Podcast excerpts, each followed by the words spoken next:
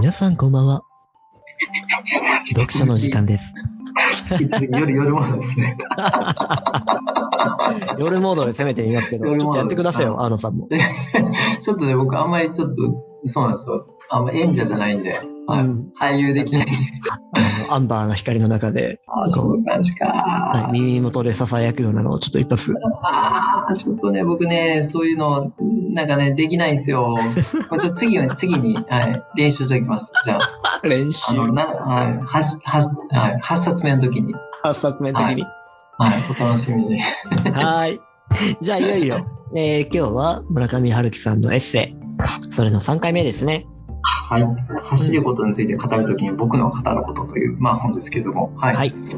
あの、第3回目はちょっと、このエッセイ読んで、かんまあ、追加で感じたこととか、まあ、その自分の中で変わったこと、生活とか変わったこと、みたいなちょろっと、あの、お話しできればなと思っています。楽しみです。お願いします。まあ、あの本当にさらっとなんですけど、本当にシンプルにエッセイむちゃくちゃ面白いんで、皆さん読んでもらって、すごいいいのかなと思いました。うんうんうんうん。あの、まあ、要するに村上ラジオって本もエッセイもありますし、村上朝日堂とか、うん。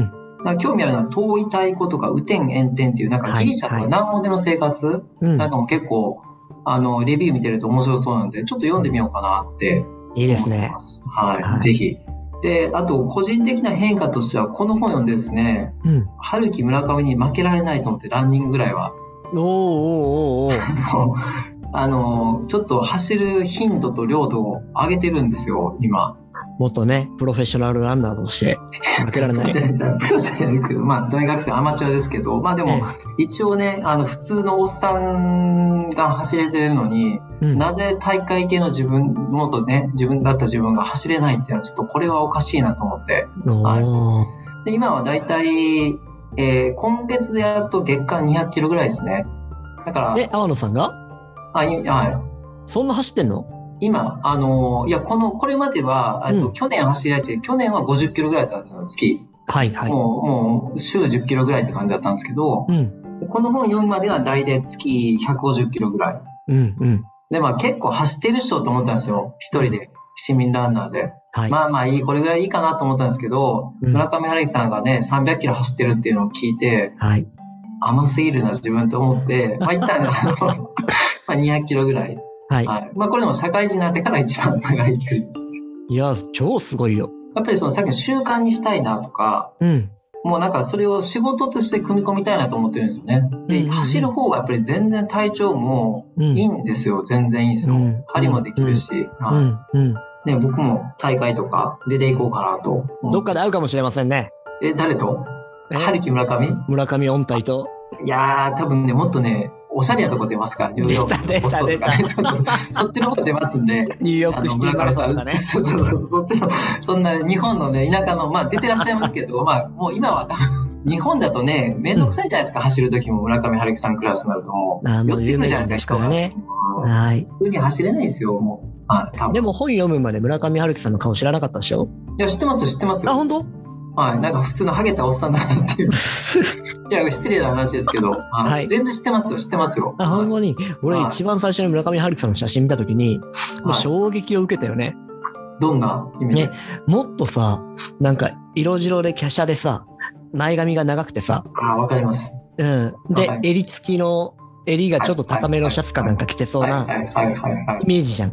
はいはいはあそしたの、小説の中に出てくる僕みたいなさ、い。ところが。こんなに武骨な顔をされてるのかと。あれいや、すごいなと思うんですけど、本当に、そうですね。まあ、普通の本当に日本人の方じゃないですか。いわゆる、はいザ、はい。まあ、だからこそ凄さがあるのかなっていう気は受けますけどね。ね、そこら辺面白いよね。ううんん。ちょっと口突っ込んでいくつか。どうぞどうぞ。口挟んでいいエッセイを読んで、青野さんはいろいろ変化を生じたわけだよね。そうですね。はい。本来そこはビジネス書とか自己啓発本のポジションだよね。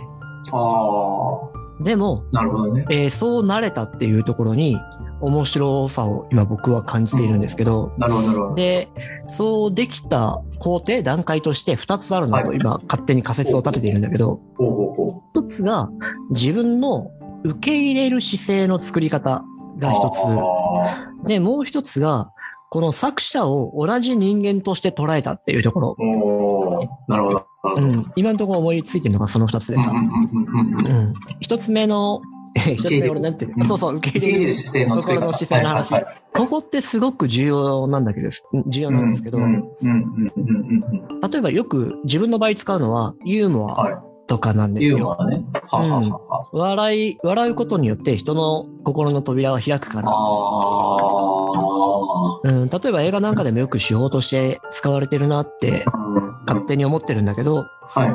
軽くユーモアを入れて心の扉を開いた後にキラーワードを突っ込むっていう、はい、はい、はい、はい、はい、はい、はい。こういうことやるとつい感動してしまうっていうのがあったりとかしてう、ん、うん、うん。なのでそんな学校効能がそのエッセイの中にはきっとあったんじゃないかと思ったのが一つね。で、ああビジネス書なんかを読むときってこっちも心構え、ビジネスモードで入っちゃうことが多いから、そうですね。届かないことが多いんだけど、うん、うん。長野さんの場合はエッセイ読んで、えーだいぶそこら辺の防御を解いて読んでたんだろうなって思ったのが一つね。ああ、確かに、確かに、そうですね。うん、ううんん。、で、もう一個、春木村上ぐらいのさ、うん、うん、超強い人、うん。強強系おじさんじゃないですか。 そうですね。うん。その人のエッセイ読んで、負けられないなってよく思ったな。いや、まあ、それはランニングのとこだけですよ。うん。とはゆえですよ。で、えー一般的にはその本の向こうの世界って自分とは違う世界だと捉えてしまって、 ああ、なるほどですね。はい、はい、はこの人の世界はあっちの人の世界の中で行われていることで自分には関係ないみたいな。い。うん。そういう距離を置いて隔てて読んでしまうことが多いと思うんだけど、それよく自分をそっち側に持ってったなと、同じ人間として置いて、い72歳のおじさんに負けられないっていう、もう春木村上は72歳のおっさんって言いましたからね。て。まあ、おじいさんですね、も もはや。あごめんなさい、あの、あの、あれですよ、あの、もちろん、あの、すごいなって思ってる上での、こう、まあちょっと、本音で言うこのね、この番組って別にそんな、なんか、作っ、誰かにこう、忖度するわけじゃないんで、はうい。んうんうんうん。なんかちょっとしちょっと失礼ながらストレート表現してます けど、あの、すごいなっていう、改めて尊敬はしましたけど、はい。うん、でもそういう同じ土俵に同じ次元に自分と相手と置いてでそこでここの部分だったらちょっとやれるんじゃねって思え るいやこれってすごい第一歩なんですよあ、そうなんですか。すごいですね、えーいや、まあ、その二つ目のところから言うと、まあ、あれですよ、ランニングって僕、その、ね、10歳の時ぐらいからやってるんでっていうのはありますよ。あの、もちろん僕も15年ぐらいブランクありますけど、走ってなかった時があるんで、なんですけど、ね、その、まあ、経験があるってことと、うんその村上春樹さんと比べようはないんですけど、さっきのネイチャーは近いって自分の中で思ってるんですよ。はいはい、でその強くはないですけど、うん、まあ、近いんで、こう、共感するところがあって、これなら僕もできるかなとなるほどいう、ランニングであれば、ランニングのところであるんですね。うんうんうんうんで、そこでこう自分をちょっともうちょっとこう高めるというかストイックにやってみたら、なんか他のとこにも、まあ影響あるんじゃなかろうかと。僕もその村上春樹さんしかり、その道路から走ることから学んだ小説家になることって書かれてるんで、うーんまあなんかこうね、まあ学んでみようかなと思ってる。それだけですね。同じ地平なんて言ったらもう殺されるんで。 誰に いや、春樹ストリ あ出た出た何億人の。海外にもいっぱいいますからねあ、そうですね。はい。なるほどね、うん、え1番目に関してはなんかその心の姿勢というかそうですね。でもさっきおっしゃったユーモアっていうのは確かにすごく大事ですよね、本当に。うんあの、この本で確かに、あの、僕、夜読んだんですけど、42歳のおっさんがエッセイ読みながら、一人で部屋で笑ってるんですよ、本当に。いやあの、あのねちょっと伝えづらいんですけど、この場では、まあ結構さっきのギリシャのマラソンコース走った時とか、うんいやランナーならではの、あ、そう思うんだよ、そうそうそう、みたいなの結構多いんですよ。描写が超うまいんですよ、やっぱり。うんうん客観視されてて。うんで、それをさっきのマラソン走っ暑い中走って、うんあの、カメラマンシャッター切るのうるせえよとか、はい。なんで羊は草を食べてんだ、どっか行けみたいな、でそういうのを書いてるんですよ。すげえなと思って、そうなんですよ、まさに。うんうんうん。そういうことを、こう、なんかそういう普通の村上春樹さん人間としてのっていうのは、まあそうですね。ちょっと感じてお、よちょっとユーモア、笑いを、っていうのはあるかもしれないですね。はい。ね、すごいもんだなと思いました。最後はもうほんと、コナミ感あふれる感想ですけど、いやいやいや、コナミ感って知ってるちなみにこのみかんって何ですかこのこみのっみてかこんの小さな波ってことじゃないですか違うんですよ。違うのえうん。これはね、これも多分ツイッターとかそこら辺のお英語海外なんですけど、カッコでコナミ感って書くんですけど、小学生の感想並みの、おーあ小学生並みの感想、略してコナミ感なんですけど、すごいと小学館小さいのそう、小学生の子、なでるほど。波のの波、で、感想の感、あー粉みかんああ、そんなことがあるんですね。すごいですね、カッココナミ感みたいな感じです。なるほど。すごい文化ですね、ツイッター の。そういうのが生まれてくるんだ。もう使わないかもしんないぐらい古いかもしんない。あ、そうなんですか。うんやべえ。気をつけよう。使ってやてばいやばい。まあ、すまんいろいろありがとうございます。まあ、あなるとほど一個だけ、一個だけお伝えすると、結ええ構、あの、なんかすごいいいなと思ったのは、その村上柳さんなんで走るのかっていうとこで、うん。あの、空白はい。空白を獲得するために走ってるって書いてなるまほどす。すごくランナー的にね、こうピンとくるんですよ。はい。で、これ何かというと結構その、周りの人から、走ってる時って、どんなこと考えるんですかって聞かれるらしいですよ、よく。ええ、ええっ。て聞かれるんですよ。だからその、そうそこで小説の、なんかアイデアを得てるんじゃないかとか、はい。なんかすごくこう知的なことを考えてるんじゃないかって聞かれるんですけど、全然そうじゃなくって答えに困るって書いてるんですよ。うん。で自分がこれまで走りながら何を考えてきたのか、ロクスポを思い出せないっていうふうに書いて、僕は走りながらただ走っている。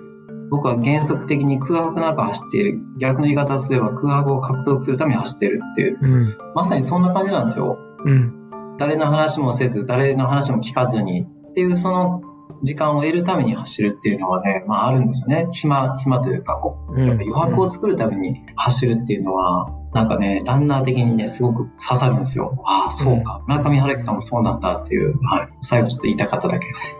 いや、そこも大事なポイントだなと思いながら、もうやばいね。いろんなものをね、引き出される。引き出され ます。いうん。喋りたいっていっぱい、あれもこれもってすごいなっちゃう。や、ぜひちょっと最後。うんね。そのランナーの話でいくと、え瞑想なんかと近い話なんだよね、きっと。あおそらくそうですね。はうい。ん。うん。体の中の何かの感覚に集中する。うんで、え他のことに頭を使わないようにする。で、その結果、瞑想、えマインドフルネスが高まっていくって話があるけど、うん。これは、えー心理学の中でいくと、えー無意識の方におえーメモリを明け渡してるっていう考え方もできるんだろうなと思うんだけど無、意識の方にメモリをなるんですね。はいはい。うん、ついつい普段ね意識して行動したりとか目的持って動いていたりとか、うん。うん、でそういう方にメモリを渡してるけどそこを一旦ストップして、うん、でメモリを開けとくと勝手に無意識が動き始めるっていうそれにも近い話なんじゃないのって思ったりしてるさすが心理学。なるほど。ああ。でそうすると本来その自分の体みたいなものが求めてる方向にその無意識が、えー勝手にエネルギーを寄せていっていつの間にかそっち側の方にちゃんと心の方のとと、えー心の方の姿勢も整ってるみたいなあことあが起きたりもする、なるほどね。うん、瞑想のマインドフルネスっていうのは多分そういうものにも近いんじゃないかと思うんだけどさ、うん、うん、うん確かに、そうだと思いますね。うんうんなので走るっていうことはきっとそういうものを獲得してたりするのかなと、うん、うん、あ確かに、そうかもしれないです。昔からねものを思いつくためには三乗だとかっていう話もあったからねああ、馬の上とかなんかあれ。そうそうそう馬の上と川屋の上と、えー枕の上なんだけども、えー一説によるとそれは女の上だっていう 話もあるそんなとこで、こう、なんか思い出す、出てくるんですけど、なんか女の上、今の時代的にはね、アウトですよね。うんすいませんでした、いやいやいや、感情ね。なるほど。うん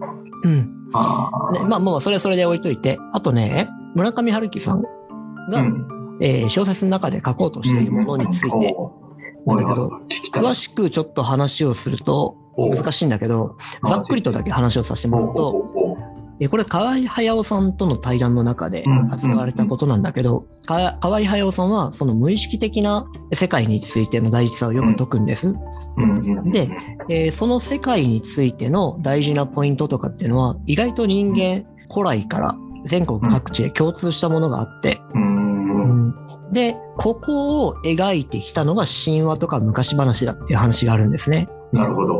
うんなるほど結構理不尽な話多いでしょ神話とか昔話って。確かなんにかそそうですれね論。理的じゃないっしょみたいなとか、 そうですね、確かに設定がすごかったり、はい、はい。で結局それ幸せになってないじゃんみたいな話とかもあったりとか。でも、そうういうものの中にどうやら人間の中の本質的な、えー根源的な何か大事なものが埋められてるっていう可能性を話をされていて、なるほど。なるほど。うん、で村上春樹さんの小説もどうやら描いてるのはそこじゃないのって話があるんです。へえ。これを河合駿さんは物語の持つ力みたいなことを言うんだけど物語の持つ力。でこの物語っていうものを真に表現できている作者はうんうん日本の中世界の中では多くないと。うん。で、例えば例として、カズオ石黒さんっていう、こちらもノーベル賞取られた方だけうど、ん。うん。あの人なんかもそこで挙げられてたりしたかな。うん。えー、すごいですね。その時代に取り上げられてるんですね。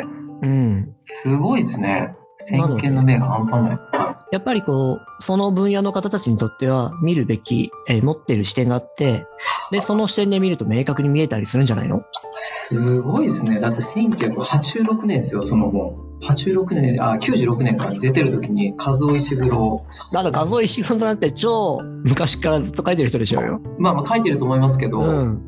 そこはやっぱり拾うんですね、ちゃんと。当たり前か、その分野の人が。なるほどね。まあ、で、マイナーな分野とも言えると思うんですよ。そういう物語系の。言ったらちょっと児童文学的なところにもなるし、うん。いわゆるる。本格的ファンタジーみたいなうんうん分う野にん。なそうっですて、ね。えっと、近いところで行くと、ルグーインのゲド戦記とかさ、ああ、なるほどね。うんはいはいはい日本だと、えージブリが、ジブリだっけか、あれ。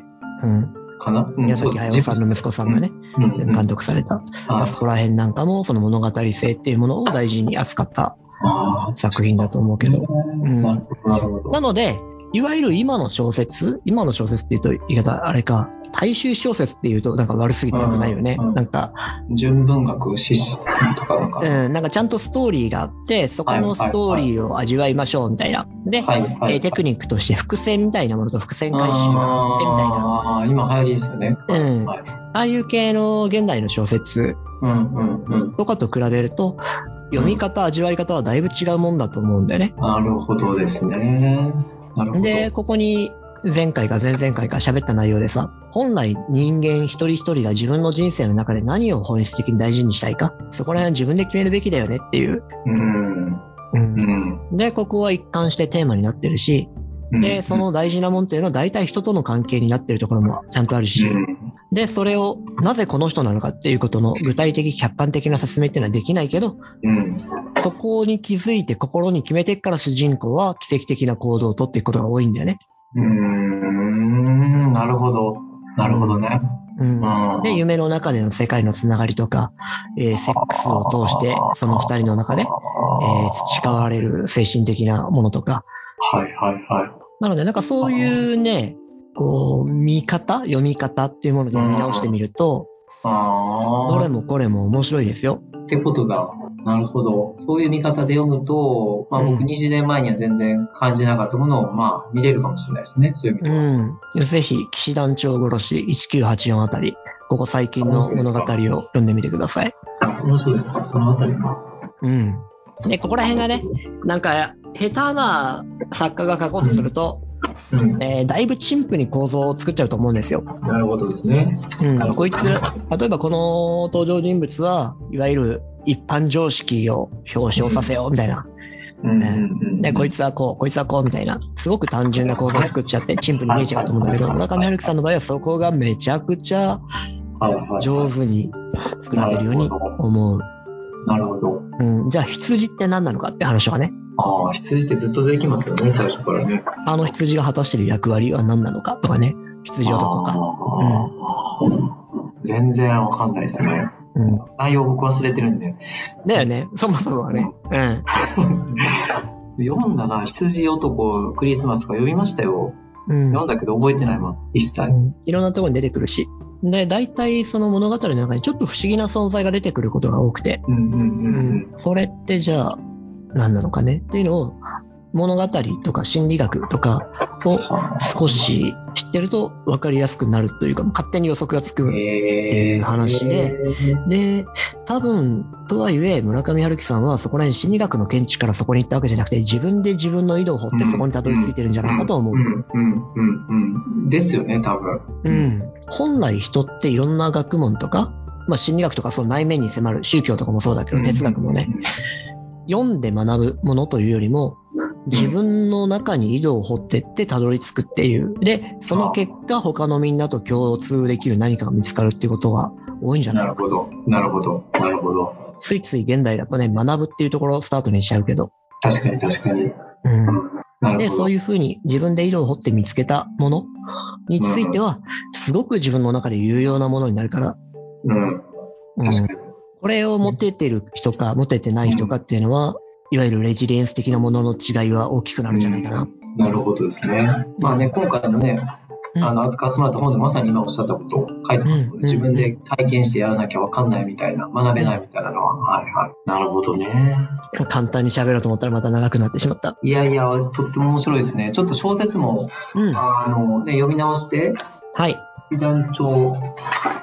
結構最近の本ですよね、それはね。そう、騎士団長殺しが多分一番直近じゃなかったかな。で、その後、 2017年か。はい。うん、1984があって、その前にね、その2つどうぞご賞味あれ。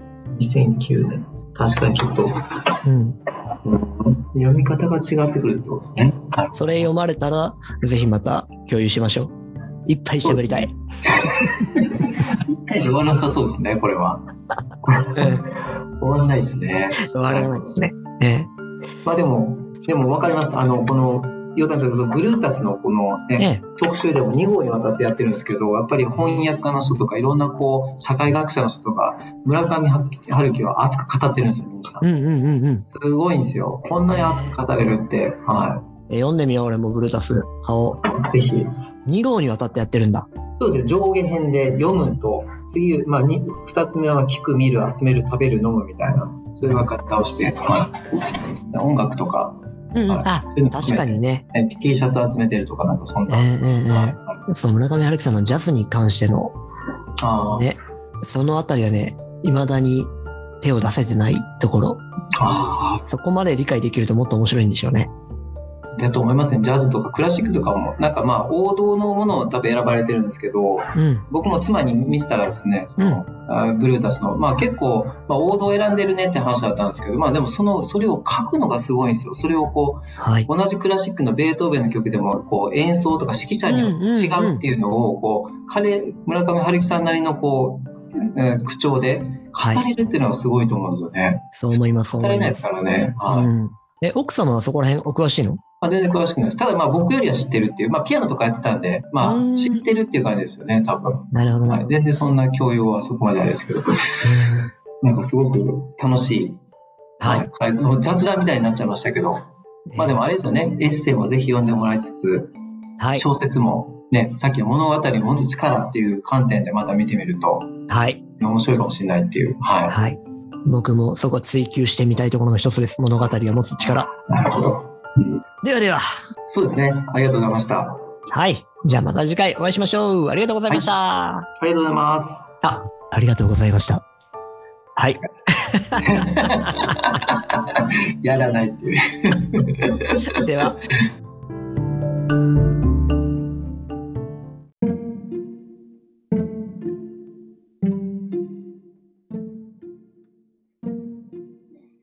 はい。で、あの、いつも、えー、阿波野智樹の読書の時間をお聞きいただきありがとうございます。えー今後、えー私の方で、えーこの読書の時間の、えー最新情報をツイッターの方で、えー定期的に配信していきたいと思いますし、合わせて、あの、読書の時間で扱わなかった本についても、えー情報を、えー発信していきたいと思っております。で内容は、えっと、ポッドキャストの、えー概要欄に、えー、Twitter の、えー URL、もしくは、えー情報を貼ってありますので、そちらをご覧いただきながら、もしご質問、ご意見等あれば、えー DM いただければと思います。よろしくお願いします。